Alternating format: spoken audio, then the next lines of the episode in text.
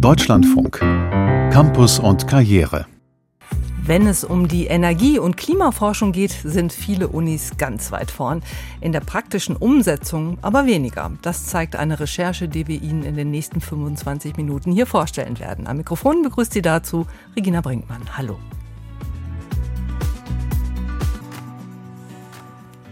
Seit dem russischen Angriff auf die Ukraine haben auch hierzulande Hochschulen und Forschungseinrichtungen ihre Zusammenarbeit mit russischen Einrichtungen eingestellt. Doch wie lässt sich so eine Lücke schließen? Wie geht eine Universität mit diesem massiven Einschnitt um? Die Freie Universität Berlin zum Beispiel hat ihr Verbindungsbüro in Moskau geschlossen und ist inzwischen nach Georgien verlegt, in die Hauptstadt Tbilisi. Dort leitet Tobias Stüdemann das Büro. Ich wollte von ihm wissen, wie sich seine Arbeit seit dem Umzug verändert hat und habe ihn aber zunächst einmal gefragt, warum sich die FU für den Standort Georgien entschieden hat. Für den Standort Georgien gibt es äh, mehrere Gründe. Der wichtigste Grund ist, dass wir als Universität äh, in der Region präsent bleiben wollen, äh, was einerseits von unseren Forschern gefordert wird und wie wir jetzt auch schon in den ersten Wochen und Monaten, die wir vor Ort sind, sehen. Es gibt ein großes Interesse auch bei der Studierendenschaft, sich weiter mit Osteuropa auseinanderzusetzen und einen Forschungs- oder einen Studienaufenthalt dazu machen. Dann ist die nächste Frage, äh, welches der Länder, für die das äh, damals Moskau-Büro schon vorab zuständig war, äh, sozusagen relativ einfach umzusetzen ist. Und da ist Georgien dank seiner rechtlichen Rahmenbedingungen eine, eine gute Wahl. Und der dritte Grund ist, wir sind in Georgien gerade dabei, mit zwei georgischen Hochschulen intensiv neue Projekte zu entwickeln. Und wenn man da vor Ort ist, kann man das ganz gut kombinieren. Was haben Sie denn in Moskau zurückgelassen? Naja, wir haben ähm, als Universität eine über 50-jährige Kooperationsgeschichte äh, beenden müssen. Ähm, und es ist natürlich eine große Frage, was man davon wieder aufnehmen kann in Zukunft. Konkret heißt das, äh, wir hatten diverse Studierendenaustauschprogramme, die teilweise seit Jahrzehnten funktioniert haben. Wir haben diverse gemeinsame äh, Doppeldiplomprogramme oder Bachelor-Begleitstudiengänge. Wir hatten ein großes Exzellenzzentrum in den Naturwissenschaften. Ähm, insofern äh, lassen wir da sehr viel zurück, äh, was tatsächlich über 50 Jahre aufgebaut wurde. Äh, und die große Frage ist, äh, ob man daran irgendwann mal wieder anknüpfen kann oder ob wir nochmal von neu anfangen müssen. Lassen Sie uns noch einen Moment in Russland bleiben. Gibt es noch irgendwelche informellen Kontakte? Ähm, wir haben viele informelle Kontakte in den letzten äh, zwölf Jahren äh, knüpfen können äh, und teilweise bestehen die auch weiter. Ähm, wobei natürlich die Kolleginnen und Kollegen vor Ort, die in den International Offices arbeiten, vor einer ganz großen Herausforderung stehen, weil ihnen natürlich nicht nur ein Partner weggebrochen ist, sondern ganz viele Partner. Ähm, da muss man mal gucken, äh, wie die damit umgehen können. Die sind natürlich in einer sehr schwierigen Situation. Sind das auch Kontakte, die Ihnen vielleicht dann irgendwann wieder helfen können, anzuknüpfen an die Zusammenarbeit mit Russland, wenn es irgendwann mal wieder die Möglichkeit überhaupt dazu gibt?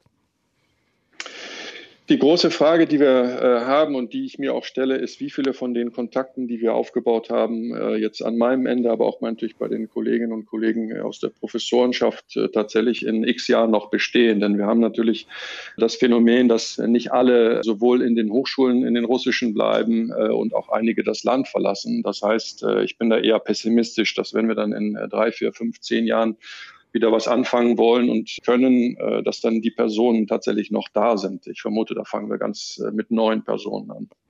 Wie leicht oder wie schwer ist es denn jetzt, das zu kompensieren, was Sie so ja jahrelang in Russland aufgebaut haben, jetzt nach Georgien zu verlagern? Sie hatten eben schon mal die zwei Partnerhochschulen genannt, mit denen Sie unter Umständen einen Austausch zustande bekommen. Aber das wird ja wahrscheinlich nicht reichen, um ja entsprechend da anknüpfen zu können, wo Sie in Moskau aufgehört haben. Äh, das ist völlig richtig. Ich denke auch, man muss äh, zunächst wissen, dass äh, Professoren bei uns die treibende Kraft sind. Das heißt, deren Interesse und deren Projekte ist das, was ein Verbindungsbüro unterstützt und umsetzt. Ähm, und da gibt es unterschiedliche Geschwindigkeiten und auch unterschiedliche Interessen. Es gibt Professoren, die natürlich sehr gerne weiter mit Russland zusammenarbeiten wollen, in den Formen, die noch möglich sind. Das sind nicht besonders viele. Dann gibt es aber auch die Region, für die das Verbindungsbüro zuständig ist. Das heißt, wir werden uns uns jetzt in den nächsten Jahren nicht nur auf Georgien konzentrieren, sondern auf den gesamten Südkaukasus, auf Zentralasien. Und ich gehe auch davon aus, dass wir in äh, ein oder zwei Jahren intensiver und äh, konkreter mit ukrainischen Partnern zusammenarbeiten können. Welche Auswirkungen hat das denn auf die EFU? Also erleben Sie da vielleicht auch schon so eine ja, reservierte Haltung seitens der Studierendenschaft, ähm, sich vielleicht gar nicht mehr ähm, ja, russischsprachigen osteuropäischen Studiengängen zuzuwenden? Also ähm, was wir auf jeden Fall beobachten, ist, dass eine Nachfrage nach äh, Russisch äh, in einem russischsprachigen Land äh, besteht äh, und auch in den letzten Wochen diverse Studierende gefragt haben, was wir anbieten können. Wir sind leider natürlich auf administrativer Ebene nicht so schnell, dass wir zum Beispiel mit Kasachstan, wo Russisch ja auch noch offizielle Sprache ist, äh, neue Verträge abschließen können. Das heißt, ich hoffe, wir schaffen das so in den nächsten zwei Semestern, äh, da mehrere Angebote machen zu können. Ich glaube, glaube, das Interesse äh, bei Krisen und wenn bestimmte Länder in den Medien sind, ist eher äh, größer, wächst eher, als dass es nachlässt. Äh, davon gehe ich äh, auch mm, aus, dass wir weiter gute Nachfrage nach Austausch und Möglichkeiten in Osteuropa, die Sprache zu lernen, die Kultur kennenzulernen, sich vielleicht auch in dritten Ländern mit äh, Kolleginnen und Kollegen und Studierenden aus Russland äh, zu treffen und sich auszutauschen, dass das durchaus, dass wir eine gute Nachfrage haben werden. Wie kann Ihr Büro denn zum Beispiel russische Wissenschaftler und Studierende unterstützen, die aus politischen Gründen das Land verlassen haben? Also wir haben an der Freien Universität ja ein großes Stipendienprogramm aufgesetzt, äh, mit der Hoffnung, äh, dass wir sozusagen als erste äh, Anlaufstelle eine kurze Zeit überbrücken können. Ähm, das ist so das, was wir finanziell machen konnten. Ich bin mir nicht ganz sicher, wie wir das in 23 fortsetzen können. Das Zweite, was wir als Büro insbesondere leisten können, ist natürlich zu informieren, insbesondere auch darüber, dass äh, russische Staatsbürger bei uns ganz normal ein Studium aufnehmen können, dass sie bei uns sich ganz normal auf Positionen bewerben können können, dass sie bei uns in Arbeitsgruppen und Forschungskontexte integriert werden können, was auch äh, stattfindet. Die ganzen Kolleginnen und Kollegen, mit denen ich zu tun habe, kommen immer mit Fragen, wie man das am besten macht. Und in der Regel, wenn es ein beidseitiges Interesse gibt, äh, plus eine Finanzierung, dann klappt das auch. Ich meine, wir haben das eine große Problem, dass die Visaregelungen eigentlich äh, nicht erlauben, äh, Visa zu beantragen in Ländern, wo man nicht den, seinen Wohnsitz hat. Äh, aber auch da sind die Botschaften in der Regel so, dass wir mit denen eine Einigung erzielen können. Soweit Tobias Stüdemann. Er leitet das Verbindungsbüro Osteuropa der Freien Universität Berlin, das kriegsbedingt von Russland nach Georgien umziehen musste. Arbeiten, studieren oder einfach Urlaub machen. Ohne Papiere, also ohne festen Aufenthaltsstatus, haben es Migrantinnen und Migranten schwer, einen ganz normalen Alltag zu leben. Der US-Bundesstaat Kalifornien macht es jungen Menschen ohne Papiere inzwischen leichter.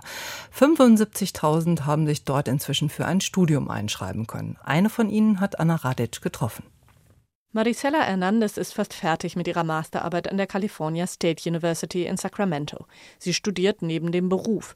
Die ambitionierte Frau mit den dunklen Locken arbeitet für eine Stiftung, hat inzwischen ein Eigenheim. Fragt man die Anfang 30-Jährige nach ihren Erfolgen, erzählt sie viel von ihren Eltern. Die sind vor 25 Jahren ohne Papiere aus Mexiko in die USA gekommen. Vier Jahre hat es gedauert, bis sie Maricela und ihre drei Brüder über Schlepper nachholen lassen konnten. Es gab bestimmte Dinge, die ich nicht tun konnte. Zum Beispiel konnte ich nicht Auto fahren, ich konnte keinen Führerschein machen, ich konnte nicht arbeiten. Und ich nahm einfach an, dass zur Uni gehen zu dem gehörte, was ich nicht tun konnte. Meine Freunde, meine Onkel und Tanten und alle um mich herum gingen nur auf die Highschool, machten ihren Abschluss und fingen dann an zu arbeiten entweder auf dem Feld oder in der Lebensmittelindustrie oder auf dem Bau für die Männer. Maricela wusste nicht, was es bedeutet, zum Zahnarzt gehen zu können oder Urlaub zu haben.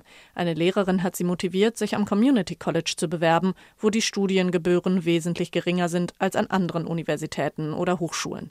Ein engagierter Mitarbeiter dort half ihr durch den komplizierten Anmeldeprozess. Er hatte ein großes Schild, auf dem stand, Studierende ohne Papiere sind hier willkommen und viele Dinge, die mir das Gefühl gaben, dass ich willkommen bin. Er war derjenige, der mein Leben wirklich verändert hat. Das ist jetzt zwölf Jahre her. Inzwischen gibt es ein Gesetz, wonach an jedem kalifornischen Community College jemand für die papierlosen Studierenden zuständig sein muss. Der Soziologe Daniel Mian forscht an der UCLA zu Studierenden ohne offiziellen Aufenthaltsstatus. Was wirklich überraschend ist, ist, dass es viele Ansichten darüber gibt, wie Studierende ohne Papiere über ihren legalen Status denken, weil die kalifornische Politik eigentlich ziemlich effektiv war. Das heißt, dass einige Studierende in der Lage waren, für einige Momente ihren rechtlichen Status zu vergessen und sich wirklich nur darauf zu konzentrieren, Studierende zu sein. Aber das ist nur vorübergehend, denn wenn Sie sich erst einmal immatrikuliert haben, aufs College gehen und dort bleiben, stoßen Sie auf immer mehr Barrieren und Hindernisse. Genevieve Negron González versucht, diese Hindernisse abzubauen. Sie ist Lehrbeauftragte an der Universität San Francisco und betreut die Studiegruppe für papierlose Studierende. Wir machen Veranstaltungen auf dem Campus, um das Bewusstsein für die Belange von Studierenden ohne Papiere zu schärfen und sicherzustellen, dass sie sich vertreten und gesehen fühlen. Wir haben auch Dozierende und Mitarbeitende auf dem Campus geschult, um sicherzustellen, dass sie auf dem neuesten Stand sind, was die aktuelle Gesetzgebung in Bezug auf Studierende ohne Papiere angeht und um ihnen Ansätze mitzuteilen, wie sie ihre Arbeit auf eine Art machen können, die Studierende ohne Papiere anerkennt. Maricela Hernandez musste sich ihr Wirtschaftsstudium am College noch selbst finanzieren. Inzwischen können sich Studierende ohne Dokumente in Kalifornien auf private oder staatliche Stipendien bewerben, auch wenn sie keine Bundesmittel bekommen dürfen. Genevieve Negron González. Ich denke, dass diese Gesetzesänderungen nicht zustande kamen, weil Politiker sich besonders großzügig fühlten, sondern es war wirklich der Aktivismus von jungen Menschen ohne Papiere und ihren Verbündeten und Gemeinschaften, die diese Art von Änderungen in der landesweiten Politik erzwungen haben. Maricela hat mittlerweile eine Art Duldungsstatus, um den sie sich aber alle zwei Jahre neu bewerben muss. Nur deshalb kann sie regulär arbeiten und ist zumindest für eine befristete Zeit vor Abschiebung geschützt. Ihre Eltern und zwei ihrer Brüder haben das nicht. Großeltern sind verstorben, ohne dass sich meine Eltern von ihnen verabschieden konnten, weil sie nicht zurück in ihr Heimatland reisen können. Daran denke ich immer. Wenn ich an Abschiebung denke, habe ich nicht so sehr Angst um mich, aber ich habe immer Angst um sie.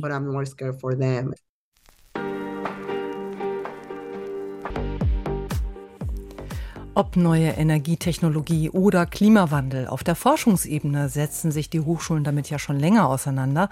Doch wenn es um die Anwendung geht, hinken viele Hochschulen doch hinterher. Zugige Fenster, fehlende Gebäudedämmung, veraltete Heiztechniken, die fallen ihnen in Zeiten teurer Energie auf die Füße. Ein Beispiel dafür ist die Uni Bochum, die in den nächsten Monaten erst einmal rund 250 Stellen nicht neu besetzen will, um mit den eingesparten Personalkosten die drastisch gestiegenen Energiekosten zu stemmen.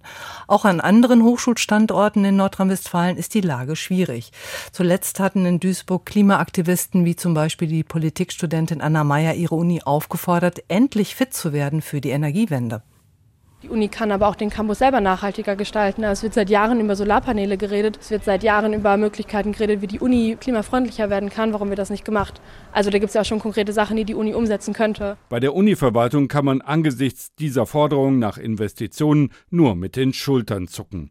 Unisprecher Thomas Wittek muss Versäumnisse einräumen. Es ist in der Regel so gewesen in der Vergangenheit, dass Fragen wie Energieeffizienz, intelligente Gebäudesteuerung, wo kommt die Energie her, Energieautarkie, bei öffentlichen Bauten keine große Rolle gespielt haben, sondern da ging es immer eher um den Preis. Und das müsste man eigentlich tatsächlich ändern. Als im Winter eine Energiekrise droht, macht der Bund die Vorgabe, kurzfristig mindestens 20 Prozent der Energie einzusparen.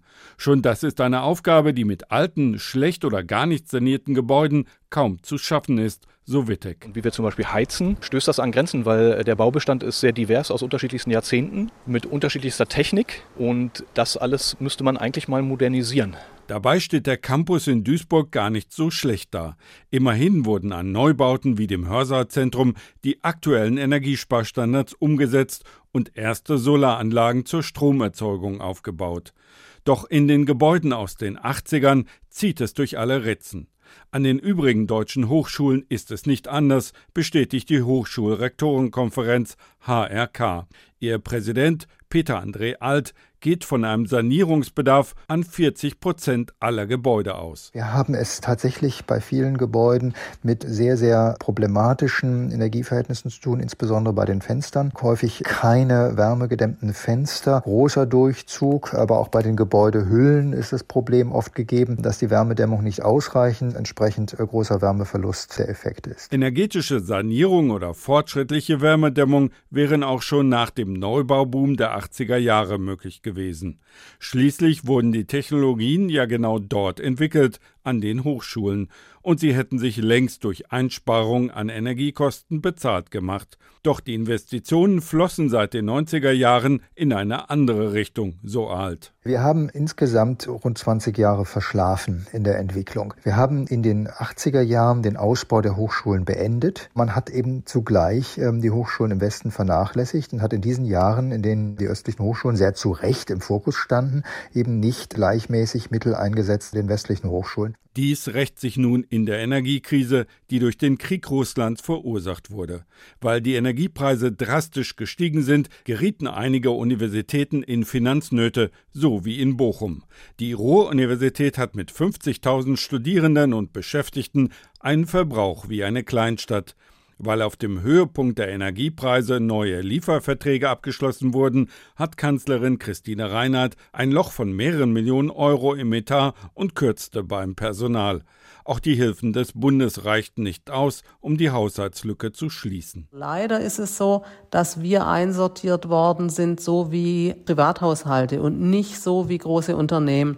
Und das macht eben beim Deckel einen Unterschied zwischen 13 Cent pro Kilowattstunde oder 40 Cent pro Kilowattstunde als Deckel. Und das ist ein Riesenunterschied. Eine Ursache, warum so wenig saniert wurde, ist die rechtliche Trennung. Eine landeseigene GmbH ist Eigentümer der Gebäude und die Hochschulen tragen als Nutzer die laufenden Kosten.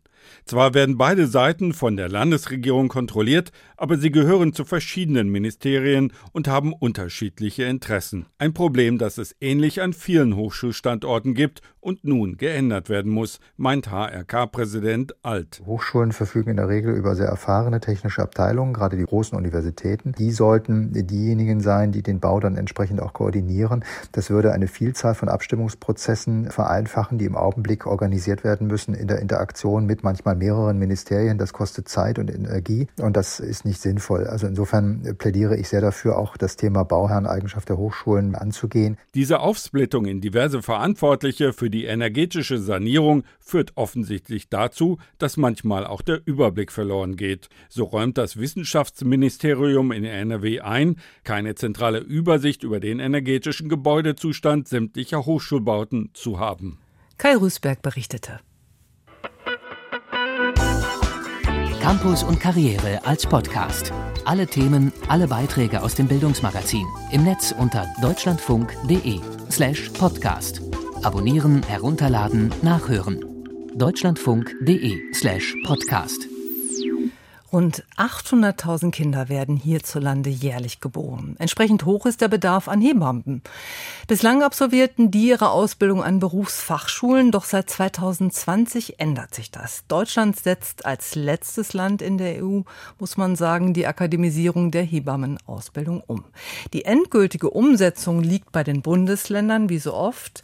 Rheinland-Pfalz zum Beispiel will die volle Kapazität mit knapp 80 Studienplätzen im kommenden Wintersemester erreichen erreichen. Dann wird der Studiengang Hebammenwissenschaft auch an der Uni Mainz angeboten. Vorreiterin in Rheinland-Pfalz ist die Hochschule für Wirtschaft und Gesellschaft Ludwigshafen. Anke Petermann hat Studierende und Lehrende dort besucht. Alicia Eckert ist ausgebildete Krankenschwester mit Berufspraxis. Die 23-Jährige studiert im dritten von sieben Semestern Hebammenwissenschaft an der Hochschule für Wirtschaft und Gesellschaft Ludwigshafen. Ihr Fazit zur fast erreichten Halbzeit in einem der ersten dualen Bachelor-Studiengänge bundesweit. Ich denke, dass wir durch das Studium sehr gut aufgestellt sind. Also wir hatten jetzt gerade eben das Modul Freiberuflichkeit, wie man sich da eben organisiert, wie man das finanziell am besten auch macht, dass es sich lohnt. Also wo wir tatsächlich auch schon betriebswirtschaftliche Grundsteine bekommen und da auch ein Fokus drauf gelegt wird und ich mir das durchaus vorstellen kann nach dem Studium, vielleicht mit etwas Berufserfahrung. Aber ich denke, dass wir da auch wirklich gute Grundsteine gelegt kriegen. Praxis auf Geburtshilfe und Wochenbettstationen wie in der Uniklinik Heidelberg oder dem Diakonistenstiftungskrankenhaus Speyer gehört dazu, samt einer Vergütung von monatlich 1300 Euro im Durchschnitt. Eine Praxisphase bei freiberuflichen Hebammen startet in der kommenden Woche, so Professorin Michaela Michel-Schuld. Um dort eben zum Beispiel Wochenbettbetreuung zu sehen, Schwangerenvorsorge, aber auch zum Beispiel Hausgeburten, Geburtshausgeburten. Das sind so die Bereiche. Mit Übungen bereiten sich die Studierenden darauf vor, im sogenannten Skills Lab, einem Simulationszentrum, ausgestattet mit Krankenbetten, Wickelkommode und lebensgroßen Babypuppen. An diesem Nachmittag reicht ein Seminarraum, denn geprobt wird ein Erstgespräch mit einem Paar, das ein Baby erwartet. Mona, 23, spielt die Hebamme. Es geht um die Zeit nach der Geburt. Wie ist es denn geplant? Wollen Sie erst mal in der Klinik bleiben für ein, zwei Tage oder ambulant nach Hause gehen? Fragt die Studierende und erklärt dann in ihrer Rolle als Hebamme verständlich genau und strukturiert, was im Wochenbett zu Hause ansteht. Im anschließenden Seminargespräch wird reflektiert, ob sie alle wichtigen Themen abgehandelt hat, ohne das Paar mit Informationen zu überfrachten. Ich finde das toll, dass wir im Skills Lab diesen geschützten Raum eben haben. Um sensible Fragen zu erarbeiten, sagt Alicia Eckert. So dass man da auch professionell beraten kann und nicht erstmal dasteht und denkt, uh, was sage ich da jetzt am besten? Auch wenn das Fachwissen vielleicht da ist, aber man muss es ja auch noch passend kommunizieren. Dass die Forschung zur Geburtsbegleitung jetzt in ihre Ausbildung integriert ist, findet die 23-Jährige wichtig. Interkulturelle Fragen beschäftigen Eckert besonders also. Wie sieht es in anderen Kulturen aus? Einfach weil wir ein Migrationsland sind, so viele Kulturen auch im Kreissaal sind, dass man wirklich jede Frau individuell gut betreuen kann und auch weiß, okay, wie sieht das in anderen Ländern aus? In einem Wahlfach am Ende des Studiums kann sich die angehende Hebamme darauf spezialisieren. Migration, eines der wichtigen Themen, die erst die wissenschaftliche Hebammenausbildung adäquat aufbereitet, stimmt Professorin Monika Greening zu. Wir entwickeln eine App für Frauen, die der deutschen Sprache nicht mächtig sind und keine gemeinsame Sprache haben mit der Hebamme oder dem Geburtshelfer, um dann sich selber in die Lage zu versetzen, die wesentlichen, die Hauptthemen zu erklären. Das ist zum Beispiel auch ein Forschungsfeld. Oder dass auch chronisch kranke Frauen Kinder bekommen können. Da brauchen sie viel mehr anderes zusätzliches Wissen, was sie mit einer klassischen Hebammenausbildung nicht mehr hinbekommen. Im Zentrum immer die Frage, wie der normale Geburtsprozess ohne medikamentöse oder operative Eingriffe zu optimieren ist. Mit Zuwendung, ermutigender Ansprache, schmerzlindernden Berührungen funktioniere das am besten in einer 1 zu 1 Betreuung. Das hätten wissenschaftliche Studien erwiesen, betonen die Ludwigshafener Professorinnen Michel Schult und Greening. Sie hoffen, dass wissenschaftlich ausgebildete Hebammen zufriedener als bislang mit ihrem Beruf sind und ihm treu bleiben, statt nach einigen Berufsjahren vor der Personalknappheit und dem Stress in den Kliniken zu fliehen. Bachelorstudentin Eckert sieht ihre Zukunft so. Die Arbeit im Kreissaal ist ja das Herz der Hebammenarbeit. Ich denke, dass für mich das schon auch immer ein Bestandteil bleiben wird, die Praxis, auf jeden Fall. Ob das jetzt genau im Kreissaal ist oder vielleicht auch andere Möglichkeiten mit Geburtshaus, das weiß ich jetzt noch nicht. Aber ich möchte schon auch weiter in Richtung Master oder vielleicht auch Forschungsarbeit mäßig was machen. Und das war es von Campus und Karriere mit Regina Brinkmann. Ich wünsche Ihnen noch einen schönen Radionachmittag, zum Beispiel gleich mit Corso Kunst und Pop. Ein Thema dort, wie China den Gaming-Markt aufmischen will.